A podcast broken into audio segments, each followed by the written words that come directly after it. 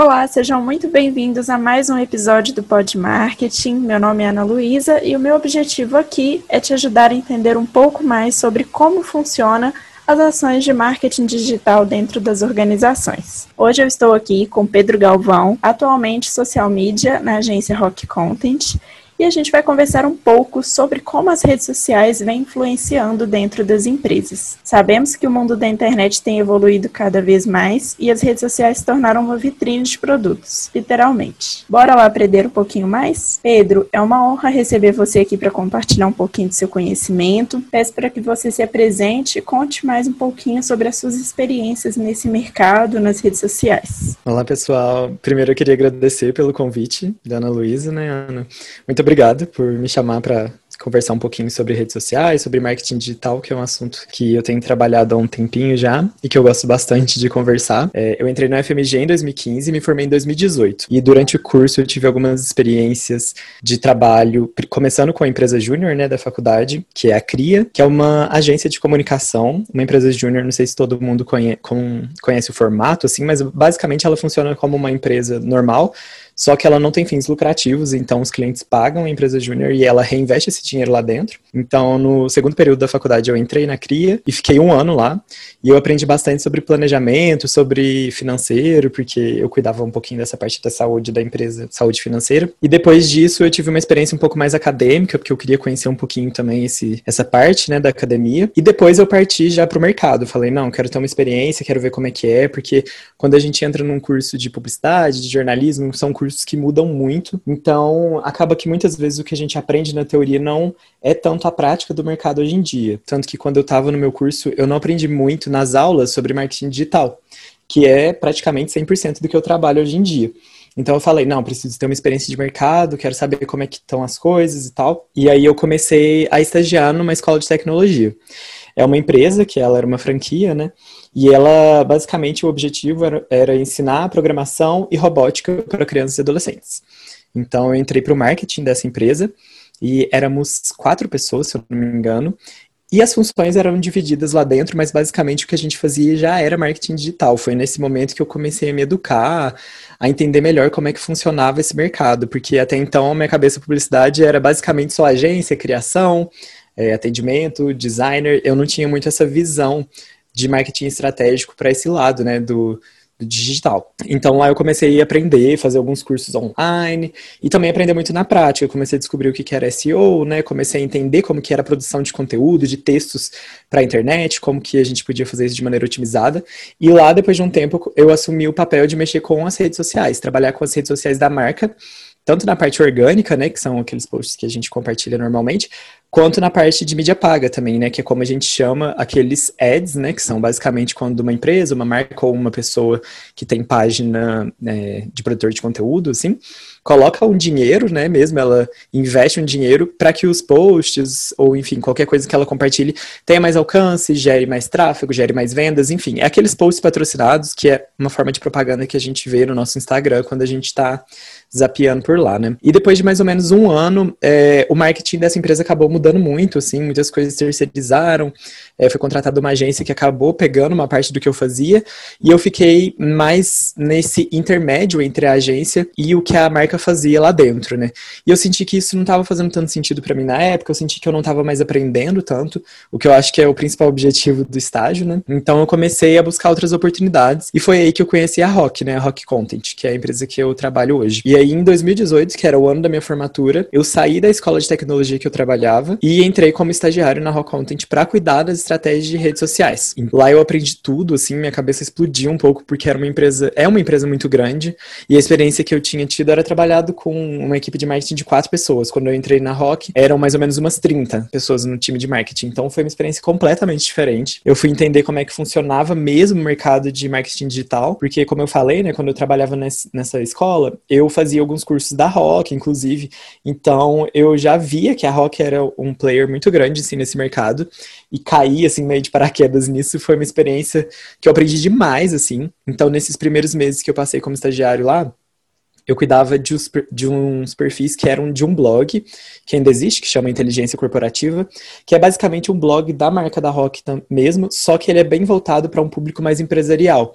Então, um público que já entende bastante é, o que, que é marketing digital e são pessoas que estão buscando é, informações bastante técnicas, números, dados, tendências mas aí, depois de uns quatro, cinco meses mais ou menos, a, a, outra pessoa que trabalhava comigo em redes sociais, ela mudou de cargo e aí acabou ficando só eu cuidando dessa parte de redes sociais, e aí eu assumi as redes da marca mesmo, assim, as redes principais, que são as que eu é, gerencio até hoje. E aí foi um desafio muito grande, assim, porque foi a primeira vez que eu tive nas minhas mãos, assim, esse controle, né, de certa forma, de um público tão grande, assim, é, a, a Rock hoje em dia, a gente tem mais de 100 mil seguidores no YouTube, no Instagram, no Facebook, então, assim, são canais grandes, que acaba que o que você publica lá é uma mensagem que vai para muita gente, né, então, assim, no começo foi bem intimidador, mas depois eu acabei aprendendo que trabalhar com redes sociais também faz parte errar. Na verdade, trabalhar com tudo, né? Eu acho que o erro é, é, normal do processo de aprendizado. E com redes sociais não é diferente, assim. E aí, nesse período que eu assumi as redes da marca, houve uma mudança de chave também. Porque a Rock antes ela trabalhava com um modelo muito de usar as redes sociais para atração de contatos, para fechar negócios, para divulgar os blogs. Então, as métricas né, que a gente usava para medir o sucesso da estratégia eram relacionadas a isso, eram relacionadas ao, ao tanto de acessos que a gente gerava para o nosso blog, eram relacionadas a quantas pessoas baixaram um e-book que a gente compartilhou. Só que na época que eu comecei a gerenciar elas, eu percebi que isso não estava fazendo mais tanto sentido, porque o blog da Rock hoje em dia é muito grande, ele tem, assim, já bateu mais de um milhão de acessos mensais, então o que as redes sociais conseguiam trazer para ele representava muito pouco, assim, sabe? E acabava que representava uma parcela muito pequena do total. Então eu falei assim com a minha líder na época, que eu queria tentar uma outra abordagem, uma abordagem mais voltada para a parte de marca mesmo, para a parte de engajamento, para a parte de é, reforço e construção dessa comunidade mesmo no perfil. E aí a gente mudou totalmente a estratégia. Hoje em dia a gente ainda divulga assim essas coisas, né? alguns eventos, alguns materiais, alguns textos, mas o nosso conteúdo é muito mais focado é, para essa parte educacional, né? Nos perfis da Rock Content Brasil, que agora a gente tem perfil da América do Norte também, mas a daqui é focada nessa parte de educação sobre marketing digital, de engajamento, de compartilhar essas tendências, enfim. E aí foi isso, assim. Ai, que legal, Pedro. É, eu sou uma fã da Rock, não escondo. Ai, que bom. Os conteúdos de vocês são sensacionais e ajudam muito, com certeza. É, como eu havia falado no começo, é, a gente sabe que as redes sociais hoje elas vêm com uma, uma vitrine de produtos, né? Uhum. Você não precisa de entrar no Google para digitar lá a marca ou o produto que você deseja. Você entra na rede social daquela empresa e você já acha lá. Quais as vantagens, assim, na sua opinião, do uso constante das redes sociais para as empresas. Então, é, eu concordo muito com isso que você falou assim embaixo, assim, eu costumo falar também que rede social é a vitrine de hoje em dia, né, muitas vezes o Google ainda é, assim, uma grande ferramenta pra gente que faz super parte do nosso cotidiano, mas acredito que as redes sociais, hoje em dia, elas também têm um lugar muito importante é, nesse contato que a gente tem com uma empresa, com uma loja, muitas vezes ao invés da gente procurar no Google, né, uma loja de roupa, por exemplo, a gente já joga direto no Instagram, então é uma coisa que não tem mais como fugir fugir, não tem como nenhuma empresa fugir. E uma coisa que a Liliane Ferrari, que é uma profissional dessa parte de redes sociais, falou uma vez numa palestra dela que eu guardei assim na minha cabeça, é que não adianta você querer não estar nas redes sociais. Você já tá lá. Mesmo se a sua empresa não tiver um perfil, as pessoas estão falando da sua empresa, a sua empresa está sendo mencionada nesses canais. Então, o melhor que a gente pode fazer é criar os próprios perfis, né, os nossos perfis como empresa, para a gente poder é, guiar essa narrativa um pouco, sabe? Pelo menos a gente tá lá para entender o que, que as pessoas estão falando falando, se é uma coisa positiva, se é uma coisa negativa, se for negativa, entender o porquê, o que, que a empresa pode fazer para melhorar isso. Então, assim, é uma coisa que sempre que o pessoal pergunta, eu acredito que qualquer empresa, assim, desde a barbearia do seu Zé até a TOTUS, o McDonald's, Coca-Cola, tem que ter redes sociais, assim. Você não precisa estar presente em todos os canais, mas é importante você entender aonde que o seu público tá, para que você consiga justamente isso que eu falei, tanto se comunicar com ele diretamente, porque as pessoas procuram muito as redes sociais para resolver problemas. Eu diria até que hoje em dia muito mais, pelo menos na Rock, né, que é uma empresa de marketing digital, procuram muito mais é, a DM do Instagram, o chat do Facebook, do que tentar ligar na empresa, por exemplo, sabe? Então, se você não tiver esse canal, você vai deixar as pessoas ali, né, sem saber como resolver um problema, meio que falando sozinhas. Então, é muito importante para isso. Também para reforçar a sua marca. Muita gente conhece qualquer marca que seja pelas redes sociais. Se você tiver uma estratégia legal, é, é, o seu conteúdo vai chegar nas pessoas que você precisa. Então, também é uma forma de atração, de geração de receita, indiretamente, né, nessa forma, ou diretamente também. Tem empresas que voltam é, mais essa estratégia de redes sociais para vender nesses canais, né? Mas não é o caso do que eu trabalho hoje em dia. Mas então eu acho que toda empresa, sim, independente do tamanho, tem que estar presente nas redes sociais, mas como eu disse, é importante entender onde que cada, cada pessoa ou cada segmento tá mais, porque não adianta você criar um TikTok, um Twitter, um Facebook, um Instagram, um LinkedIn, um YouTube, sendo que o seu público é um pouco mais velho, por exemplo, pode ser que eles não estejam no TikTok, mas isso também não é uma regra, assim, né? A maioria do público do TikTok hoje em dia é mais jovem, mas pode ser que existam clientes que não sejam e que estejam lá também. Então, por isso que é importante a gente é, tentar entender ao máximo possível isso antes de criar os perfis, ou então criar e tentar entender como que está o engajamento deles também,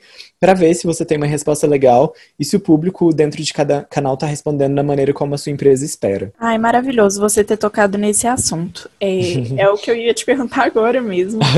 sobre como que a gente sabe qual que é o nosso público-alvo? Como que a gente sabe, assim, a rede social que a gente tem que criar, investir para atingir o público-alvo? Essa é uma ótima pergunta. É, lá na Rock a gente trabalha com um conceito que é bem do marketing digital mesmo, que a gente chama de persona, né? Persona tem bastante semelhanças com o público-alvo, mas também tem algumas diferenças. Basicamente, uma persona seria é, uma coleta de dados bem assim. Quanto mais você conseguir coletar dados, melhor. Dos seus clientes, quem são seus clientes, quem são as pessoas que você quer alcançar. Então, assim, tentar traçar ao máximo é, quem que é essa pessoa, com o que, que ela trabalha, quais são as necessidades dela, que eu acho que é uma das coisas mais importantes você entender qual que é o problema que a sua empresa soluciona, né? Se você trabalha num pet shop, é, você pode, sei lá, solucionar o problema de vender uma ração especializada que as pessoas procuram e não encontram em algum lugar perto. Ou então trabalhar com alguma grife que pessoas que têm poder aquisitivo mais alto gostam de comprar, mas acabam encontrando só na internet e o seu pet shop físico pode oferecer essa marca. Enfim, você tem que tentar entender o que, que a sua empresa faz pelas pessoas, pelo mundo, enfim, qualquer que seja a coisa, por mais romântico que isso pareça. Mas mas na verdade eu acho que é uma coisa bem prática, assim, é entender o que, que a sua empresa resolve para entender o porquê que as pessoas te procuram. A partir do momento que você entende qual que é a dor do seu público, você consegue entender muito melhor como se comunicar com ele. Então a persona basicamente é esse documento em que você vai compilar essas informações que você reunir, igual eu falei, pode ser dados de cliente, pode ser por pesquisa também, pode ser por por redes sociais, ver quem te segue ali, stalkear o pessoal e construir esse documento mesmo que vai ter. É, na persona, a diferença dele do público-alvo, qual que é? O público-alvo é uma coisa bem geral. Então, por exemplo, é, o público-alvo é de 15 a 20 anos, é, homens e mulheres igualmente, é um público de classe B e A. Então, assim, isso é um público-alvo, é uma coisa que dá para você entender com quem que você está falando, mas ela é um pouco ampla. A persona, a gente cria mesmo um personagem fictício para você é, mentalizar ele, assim, visualizar na hora que você está produzindo a comunicação da sua empresa. Então, por exemplo, a persona da minha empresa é o Carlos, ele é um estudante de fisioterapia, ele tem 22 anos, é, as dificuldades dele são essas e essas, é, a família dele é assim, ele tem tais sonhos, tais aspirações, e a sua empresa pode entrar atuando nisso, assim. Pode parecer uma coisa meio abstrata se as empresas ou as pessoas ainda não fazem isso, mas ajuda demais, assim. Eu falo porque é uma coisa que eu uso muito no meu dia a dia. E serve muito como base para a gente direcionar essa comunicação mesmo. Porque se você tiver o público-alvo na cabeça, eu acho que já é uma grande ajuda, porque você consegue sim direcionar e produzir conteúdos que dialogam com esse público, mas se você tiver o Carlos ali, você está conversando com o Carlos, sabe? Você sabe quem que é essa pessoa, você sabe como que ela se comunica, se ela usa gírias, se ela não usa gírias, se ela é um pouco mais séria, se ela permite um pouco mais de descontração, se ela usa meme, se ela não usa. Então isso ajuda muito você conseguir visualizar essa pessoa na hora que você está produzindo seus conteúdos. Então a persona basicamente seria isso. E para redes sociais, a gente aplica ela justamente dessa forma, assim você ou o pessoal que está ouvindo vai lembrar assim de algum caso, mas eu lembro que na época do MasterChef, o MasterChef é um dos programas assim de maior audiência no Brasil, né? E ele gera uma comoção muito grande no Twitter. E a Knorr estava é, usando o Twitter dela para comentar sobre o MasterChef. E teve um episódio específico que eles usaram vários memes, assim, só que eram uns memes que acabou ficando uma comunicação um pouco repetitiva e soou muito forçado, sabe? Todo mundo percebeu que aquilo não tinha tanto a ver com a voz da marca, não combinava muito, assim, sabe? Parece que saiu meio do personagem. Então, isso soa falso. Então, por isso que é o desafio nosso, né? É ter essa persona, manter ela atualizada também, ela muda ao longo do tempo, isso é normal mas tentar trazer essa comunicação da maneira mais acertada possível para que as pessoas possam enxergar na sua marca é, alguém de confiança, uma marca sólida e que pode resolver os problemas delas. Bacana.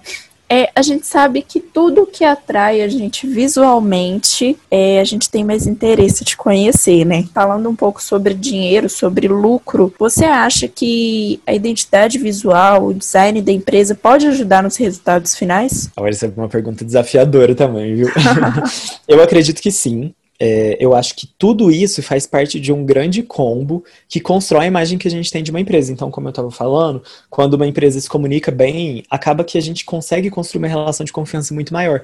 E eu acho que isso também se aplica a essa parte da comunicação visual. Acredito que é um grande desafio para a gente que é profissional dessa área, né, de comunicação, de publicidade, de jornalismo, às vezes provar esse valor, assim, né, provar financeiramente é, como que atualizar um logo ou ter uma identidade visual definida numa rede social pode trazer lucro, porque isso é muito difícil, não tá ligado assim diretamente, né? Sei lá, se você mudar um logo, você não consegue medir exatamente quanto que isso te trouxe de diferença monetária. Mas acredito que tudo isso faz parte dessa composição do branding, né? Do que a gente chama de branding, que basicamente é essa manutenção, esse gerenciamento da marca. Então, se a sua marca tiver uma identidade visual sólida, que você usa bastante, é, cores que são bem características da sua marca, tudo isso faz muita diferença, não só para o, cliente adquirir um produto seu, mas também para ele lembrar da sua marca. Isso é bem claro pra gente, por exemplo, no Nubank, né? Que hoje em dia a gente vê um roxo, assim, parece que outra empresa não pode usar mais o roxo porque já é do Nubank, assim. Virou, tanto que eles até chamam, né? O pessoal que gosta da marca de. O cartão, na verdade, né? De roxinho.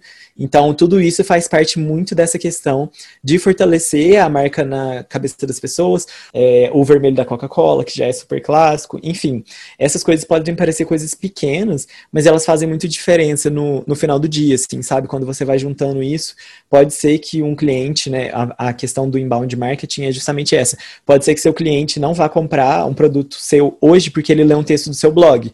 Mas se ele lê um texto do seu blog e hoje gostou, pode ser que ele volte amanhã para ler outro texto Pode ser que ele volte daqui a um mês para ler outro texto, e daqui a seis meses para baixar o material, e daqui a um ano pode ser que ele esteja preparado para conversar com os seus consultores e conhecer o seu negócio. Porque você educou ele sobre o que é o seu negócio, você falou sobre as dores dele, e a partir disso você construiu uma relação de confiança, sabe? Então isso é muito mais profundo, assim, do que uma venda por impulso, por exemplo. Ou então aquela propaganda que ela é muito voltada para venda. Não tem nenhum problema, assim, acho que super tem seu lugar, e esse tipo de coisa coisa é importante também para as estratégias publicitárias, mas esse tipo de geração de demanda, ela é muito instantânea.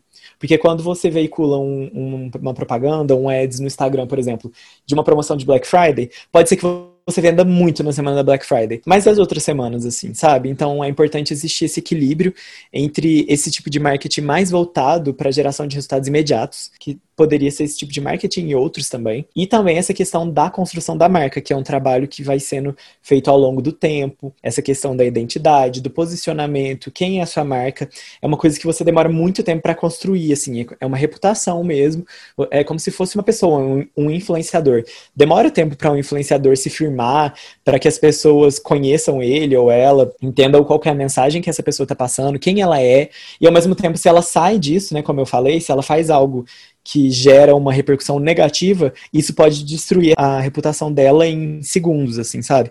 Então, por isso que o branding é um trabalho, assim, muito construído ao longo do tempo, é pecinha por pecinha, tijolo por tijolo, mas que, assim, é essencial. Se a sua marca, ela tem essa visão de futuro, se ela quer se tornar, né, uma marca que não sai da cabeça das pessoas, que elas vão construir uma relação que vai além daquela compra ali, comprou e esqueceu, então é muito importante se atentar, assim, para essas coisas. E nas redes sociais, principalmente, assim, é, se você tem uma marca sólida nas redes sociais, igual a gente conversou, né, o feed do Instagram é uma vitrine, as pessoas vão olhar ali e o que é mais bonito esteticamente vai atrair elas. Pode ser que tenha uma empresa que tenha posts que não são tão padronizados ou que são um pouco desorganizados que venda muito. Isso não é um impedimento necessariamente. Mas ter uma estética legal, ter uma estética que se preocupa com essa questão do visual, principalmente numa rede igual o Instagram, né, que é assim 90% visual, é muito importante para que você consiga construir essa impressão, né, esse cuidado com a marca, consequentemente com o consumidor. Pedro, agora a gente vai para o nosso momento dica. Eu falo aqui que sempre tem. É, a gente sabe aí que as estratégias para o engajamento na rede, eles mudam o tempo todo, né? Uhum.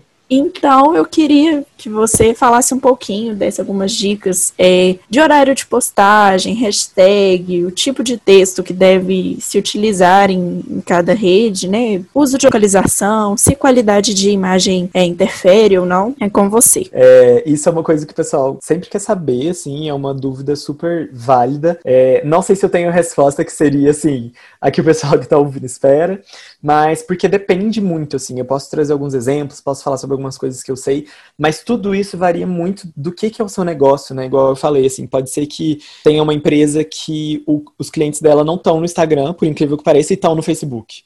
E pode ter uma empresa que nem tem Facebook, porque não faz mais sentido para ela, porque o público dela está totalmente no Instagram. Então isso varia muito assim de segmento para segmento, de empresa para empresa, mas algumas coisas mais gerais assim que acho importante a gente conversar. A primeira é sobre o algoritmo, que também é um assunto assim que é top 3 assim dos assuntos de redes sociais que o pessoal mais gosta de conversar. Eu acho um assunto super interessante também. O algoritmo é uma coisa que ainda está muito envolta numa coisa que a gente não entende tão bem, porque a gente pode é, deduzir e observar muitas coisas, mas igual eu falei, as redes sociais elas se adequam muito ao seu uso delas. Então pode ser que para você é, apareça muito mais vídeos, porque você acessa muito mais vídeos, e pode ser que para mim apareça muito mais fotos. Então é muito difícil a gente tomar a nossa experiência individual, tanto como usuário, né, quanto como marca, para é, falar sobre uma regra, assim, sabe? Eu acho um pouco perigoso a gente pegar e trazer isso assim de uma maneira absoluta, mas igual eu falei, dá pra gente trazer algumas coisinhas e sobre o algoritmo, acho legal a gente conversar conversar e pensar no algoritmo, basicamente o algoritmo é uma regra, é, então, não sei se todo mundo conhece esse conceito, assim, é uma regra matemática que ela serve para é, melhorar a usabilidade do usuário. Então, o algoritmo, ele sofre algumas mudanças que às vezes são maiores, né? Então, por exemplo, o Instagram já foi uma rede social muito mais fácil de ter alcance orgânico do que é hoje, por exemplo. Hoje em dia, o TikTok é uma rede social muito mais fácil de ter alcance orgânico do que o Facebook, do que o Instagram, porque é uma rede que ainda está começando, então ela tem até menos conteúdos para selecionar. É, o que eu queria falar sobre o algoritmo é que, na maioria das vezes, ele está sempre atuando, sabe? Ele está sempre mudando. É, a gente pode, igual eu falei, traçar esses períodos que são mudanças mais marcantes, mas o algoritmo ele está o tempo inteiro se adaptando. Ele se adapta muito ao tempo que você usa o seu Instagram. O Instagram já soltou algumas notas oficiais assim falando sobre isso. Eu achei muito interessante quando eu li, porque eles falaram que, por exemplo, muita gente começou a falar depois que o Instagram mudou para o feed não cronológico, né, que já tem bastante tempo, se eu não me engano, foi em 2016, que não estavam aparecendo todos os posts das pessoas que ela seguia. Então, por exemplo, eu sigo 800 contas, e não tá aparecendo foto de todo mundo para mim, tá aparecendo só das pessoas que eu mais interajo. Segundo o Instagram, não sabemos se isso é verdade, né, mas temos que acreditar porque uma fonte oficial, eles falam que eles não escondem nada. Eles falam que se você descer o seu feed assim para sempre, você vai ver tudo que o pessoal postou mesmo. Eles só organizam de acordo com o que você mais engaja, de acordo com o que você mais curte, mais salva, mais comenta. Até no DM faz diferença, assim, às vezes um amigo seu, uma amiga sua que você conversa mais, mas às vezes a pessoa nem posta tanto, mas pode ser que quando ela poste apareça conteúdo primeiro para você. Então tem muito isso dessa questão de adaptação. E o que eles falaram também que eu achei bem interessante é que é muito mais difícil para uma pessoa que entra pouco no Instagram ver tudo desde a última vez que ela entrou, do que para uma pessoa que entra muito, entra muitas vezes. Então, por exemplo, eu sigo mais ou menos umas, sei lá, 1.300 contas no Instagram pessoal. Se eu entro no Instagram de uma em uma hora, vai ser muito mais fácil eu conseguir ver, ser exposto, né, a tudo que essas contas postam e não perder nada, porque eu tô entrando muito. Agora, se eu entro a cada uma semana, esse filtro que o Instagram, o Instagram vai fazer para me mostrar coisas que são mais relevantes para mim é muito maior. Então, tudo isso varia muito, interfere muito na experiência, assim. Acho legal a gente conversar sobre isso, porque é igual eu falei, assim, parece que não tem muito respostas fáceis, mas eu acho que a partir dessas conversas e desses conhecimentos que a gente vai adquirindo, a gente também vai conseguindo aprender algumas coisas e ver o que, que funciona pra gente. Sobre essa questão de horário, é a mesma coisa, assim. É, existe uma coisa que o pessoal pergunta também muito sobre frequência. Eu sempre dou uma dica de no Instagram, por exemplo, tentar postar no máximo uma vez por dia. Mas também tem os, é, os poréns, assim, dessa regra, né? Se você for um perfil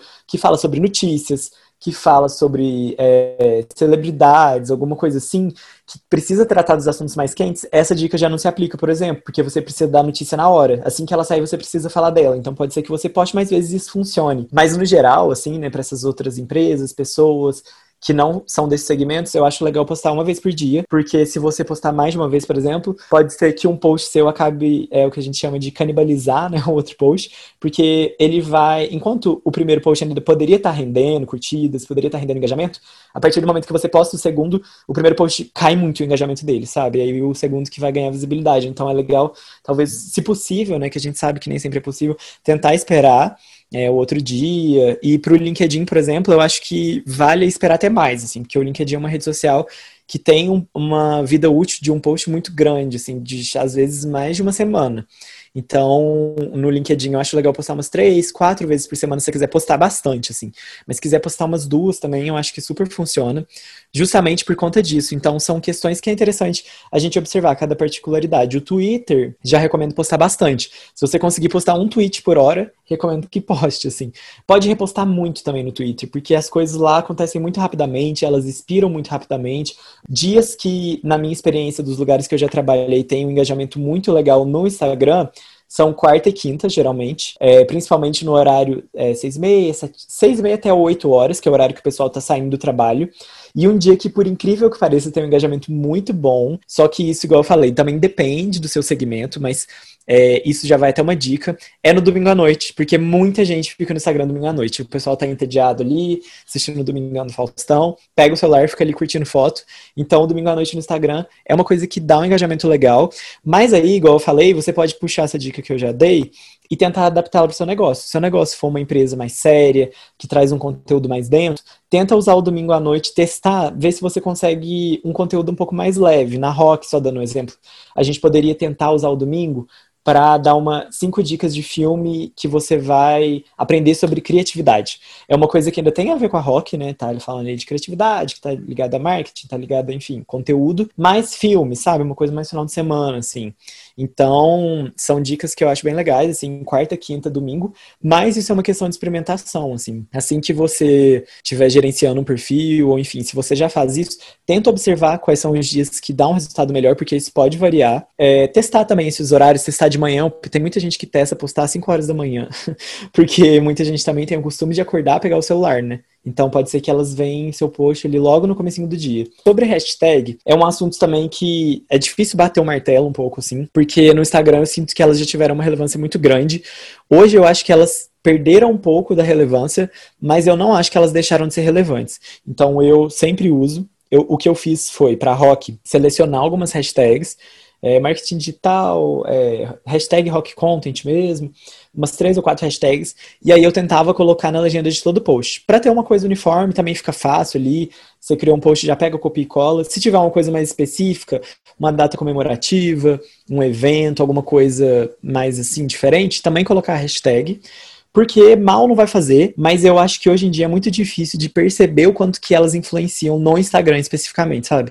Por exemplo, no TikTok, eu sei que as hashtags fazem bastante diferença ainda. Então, às vezes, você colocar uma hashtag ali que é de um challenge, né? Que é aqueles desafios que o pessoal faz no TikTok, ou de alguma música que tá tocando muito, isso faz muita diferença, porque pode aparecer mais para as pessoas. Mas eu acho que, assim como o algoritmo, as hashtags também vão mudando, assim, esse, essa influência que elas têm nos posts ao longo da vida útil de uma rede social. E, além disso, as dicas de conteúdo, assim, que eu dou é tentar, ao máximo, separar mais ou menos os objetivos do seu conteúdo ao longo da semana semana. Um conteúdo mais informativo, um conteúdo mais para gerar engajamento mesmo, que não tenha muito objetivo, assim, sabe? Um conteúdo que a gente gosta de brincar mais farofa, assim, sabe? É igual aquelas votações no Stories, qual que você prefere, é, umas coisas assim que são. Não tem uma coisa que agrega tanto, mas ao mesmo tempo vai servir para continuar dando um engajamento legal. Outros conteúdos como dicas, às vezes, é, se você trabalha, por exemplo, a Rock poderia dar algumas dicas de como construir um portfólio para um designer, seria uma dica legal, sabe? Às vezes fazer um carrossel. A gente gosta muito de apostar nesses conteúdos que são carrosséis educativos, porque a gente percebeu que pra gente funciona muito bem. Depois de um tempo você vai desenvolver um faro, assim, para perceber quais conteúdos que vão dar um resultado bom. Às vezes eu peço, converso com os designers, peço para fazer um post, eu já sei que aquele post vai dar engajamento. Uma coisa que eu acho legal também, usar as ferramentas que o Instagram te dá, Então, Reels, né, que é aquela ferramenta mais recente do Instagram, usa ela, porque você pode ter certeza que no começo o Instagram vai tentar fazer essa ferramenta ter um alcance maior, então pode ser que ele te dê mais visibilidade ali para um Reels que você gravar, e se não funcionar muito para sua audiência, tá tudo bem, é só não fazer mais, assim, sabe? Eu acho que redes sociais é teste. Então você testa, vê o que, que funciona, vê o que, que não funciona, entende por quê, e aí a partir daí você faz mais vezes ou não faz. Então isso é muito importante para quem vai trabalhar com isso. É, agora falando um pouco sobre o público, assim, a gente vê que muitas vezes uma marca não cumpre assim com a sua palavra, com seu objetivo, Sim. tempo de, de retorno, não entregam um produto no, no dia, né, que prometeram. Como uhum. lidar com isso? Você acha que é importante responder todos os comentários? É, você acha que apagar comentário queima o filme da empresa? Então, acho que tem cenários também, essa pergunta. Eu gosto de tentar interagir o máximo que eu conseguir, mas assim, tem empresas que trabalham com perfis que são muito grandes, né? Por, é, por vezes isso não é viável. Ou então tem comentários também que fica um pouco difícil de você responder, por exemplo, às vezes a pessoa só marcou um amigo. Também a sua empresa não tem muito o que falar, assim. O que eu gosto de ficar mais atento é para perguntas, sempre tentar responder perguntas. Eu, eu sinto muito que essa questão de perguntar, às vezes, nem é uma coisa relacionada à sua empresa, mas também demonstra que a pessoa tem uma confiança, sabe? Às vezes as pessoas pedem opinião. E eu acho isso muito legal, porque elas veem a Rock, por exemplo, como uma empresa que elas confiam para dar uma opinião, às vezes, sobre um projeto pessoal, sabe? Então, eu valorizo muito, assim, esse tipo de comentário. É, essa questão dos comentários negativos, assim, ela, igual eu falei, tem níveis, né? Eu acredito que toda vez que a pessoa para para comentar alguma coisa que seja construtiva, até se for um comentário negativo, o importante é a gente tentar abraçar e tentar ver pelos olhos dela, assim. Igual eu falei um pouquinho de tempo atrás, né? Hoje em dia as pessoas muitas vezes não usam telefone ou, enfim, não usam e-mail, essas coisas, eles usam diretamente a rede social para resolver problemas que tem com as marcas. Então, é, é importante para quem trabalha com essa área ter também esse olhar, assim, sabe? De, às vezes a pessoa tá muito brava, mas foi porque ela já tentou resolver esse problema em outros canais, de outros jeitos, e ela não foi respondida.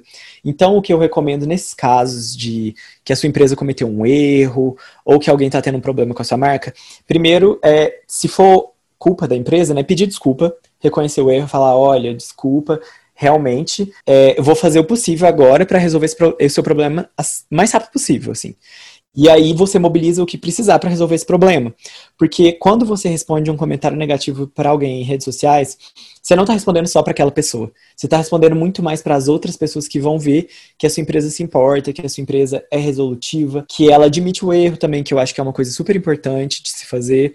Enfim, isso é o que eu costumo fazer, assim. Mobiliza gente, vê quem pode resolver o problema, chama na hora, fala, por favor, prioriza esse caso aqui, e aí resolve, e a partir disso, beleza, assim. Uma coisa que eu gosto também de tentar não fazer é prometer coisas que não dependem de mim. Então, por exemplo, tem coisas que vai depender de uma pessoa que é de atendimento ao cliente e que eu não posso prometer que eu vou resolver o problema até daqui duas horas. Então, eu não gosto de falar isso. Eu vou falar assim, olha, desculpa, é, me passa seu e-mail que eu vou falar com a nossa equipe agora, eu vou, igual eu falei, né? Eu vou pedir prioridade. Eu acho que isso já dá uma segurança e vou responder assim que possível. Porque se você prometer também, a pessoa já estiver brava, você prometer um prazo e não cumprir, eu acho que piora a situação, sabe? Então, é, se não depender de você, porque se depender de você também pode prometer, porque aí você consegue fazer, né? Mas se não dependeu, se você não tiver um prazo, não prometa. E é, comentários que não são, assim, o único tipo de comentário que eu recomendo apagar é comentários que são mais relacionados a discurso de ódio, ou só haters mesmo, pessoas que não têm nada a acrescentar e que estão ali só pra, enfim, ter uma opinião mais grossa, ou usando, enfim, um palavreado mais de baixo calão, né, por assim dizer. É, esse tipo de comentário eu apago mas são coisas muito específicas, assim, muito difícil apagar um comentário. Mesmo se o que eu postei a pessoa não gostar, por exemplo, ou então eu postar um dicas e a pessoa não gostar das dicas, ela comentar que não gostou, isso geralmente eu não apago. Porque é a opinião da pessoa também, sabe? Ela tá no direito dela de falar, e se for uma coisa que ela falou com educação, é, às vezes eu agradeço, falo, muito obrigado. Na próxima vez a gente vai tentar é, seguir outras dicas. Se você tiver feedback, pode passar pra gente. Isso desarma muito as pessoas também, sabe? Se a pessoa vier com muito bravo, assim, você falar, olha, desculpa, obrigado por você ter mandado essa mensagem, porque a pessoa dedicou o tempo do dia dela para mandar. Isso muitas vezes desarma as pessoas, porque elas esperam, acham que a sua empresa não vai resolver ou que a sua empresa vai brigar. Então é isso, assim, tentar responder o máximo os comentários, agradecer o pessoal quando o pessoal elogia, repostar stories também acho uma coisa super legal, porque o pessoal se sente também mais próximo da empresa. E sobre esses comentários, é, toma cuidado, porque assim, uma crise de imagem assim, é uma coisa grande. Então, se tiver 10 pessoas falando mal da sua marca, não é uma crise, sabe? Mas você tem que tomar cuidado, porque pode ser que vire. Então, monitorar as redes sociais, assim, sempre estar tá atento, olhar todo dia, assim, para ver o que, que o pessoal tá falando é muito importante, justamente por causa disso. Porque hoje em dia as crises acontecem muitas vezes em redes sociais. E essa questão da narrativa da sua marca pode sair do controle se você não prestar atenção. Porque se, se tem uma pessoa precisando do seu auxílio faz um, um dia, faz dois dias e você não ajudou, pode ser que aquilo tome proporções grandes e que a sua empresa acabe se prejudicando por uma coisa que você podia ter resolvido, sabe?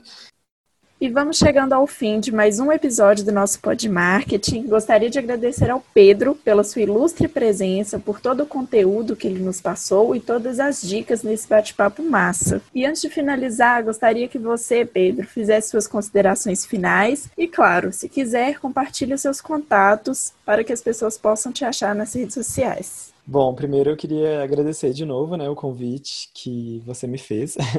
Obrigado por ter, enfim, me chamado para participar desse bate-papo, foi ótimo. Obrigado também a quem ouviu até aqui. É, falei bastante coisa, espero que tenha sido útil para vocês, espero que vocês consigam, enfim, usar esses conhecimentos no dia a dia de vocês. E redes sociais, como eu falei, pessoal, é aprendizado, é treino, é teste. Muitas vezes uma coisa que você acha que vai dar super certo, não vai dar certo, muitas vezes uma coisa que você fez de última hora vai dar super certo. Isso faz parte, mas é uma área bem legal e uma área que está tendo muita demanda atualmente. Então, se vocês tiverem vontade de seguir aí com essa carreira, podem falar comigo. Eu vou passar o meu e-mail pessoal e o meu LinkedIn. Quem quiser me adicionar, pode adicionar lá. O meu e-mail pessoal é Pedro R de rato, Galvão P de pato, arroba gmail.com. Pode mandar e-mail lá, eu checo e-mail todo dia, várias vezes. Então, se vocês tiverem alguma questão, quiserem conversar sobre redes sociais, quiserem tirar dúvida, pode me procurar. E o meu LinkedIn é Pedro Galvão. E fala comigo, gente. Pode me adicionar no LinkedIn, que eu acho bem legal, assim, ter os contatos. E quem precisar de qualquer coisa, pode me chamar, que eu fico à disposição. Eu, Ana Luísa, te agradeço por ouvir mais um episódio do Pod Marketing. E se você ainda não nos segue, não se esqueça de seguir e acompanhar todas as nossas dicas sobre marketing digital. Fiquem de olho e até a próxima.